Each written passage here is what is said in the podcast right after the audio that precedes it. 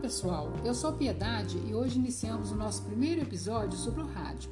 Segundo Portela, desde a Idade de Ouro, o rádio mostrou ter um profundo impacto na vida das pessoas, seja como meio de informação, educação ou distração na forma de peças dramáticas ou cômicas, o que levou o rádio a se tornar importante para a educação como radioformação.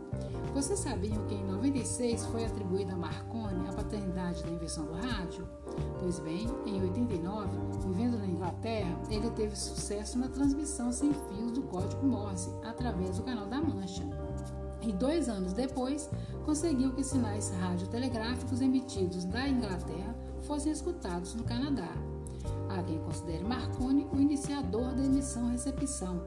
Porém, estudiosos brasileiros do fenômeno da rádio atribuem mérito e mesmo pioneirismo às experiências realizadas pelo padre Landel de Moura, da emissão-recepção, sendo ele o precursor da radiofusão. Mas a primeira transmissão ficou por conta de Fessenden, em 1906. Já a primeira emissora do rádio regular foi inaugurada em 1919.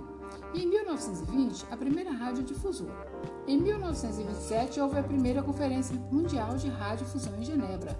Na era Vargas, o rádio evolui muito e surgem as rádios novelas e as transmissões esportivas, e a invenção do rádio autorizado.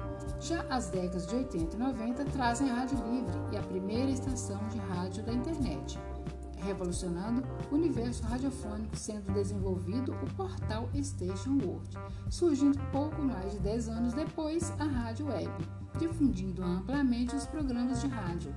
Hoje temos a rádio e-learning, que atualmente é muito utilizada nas instituições de ensino.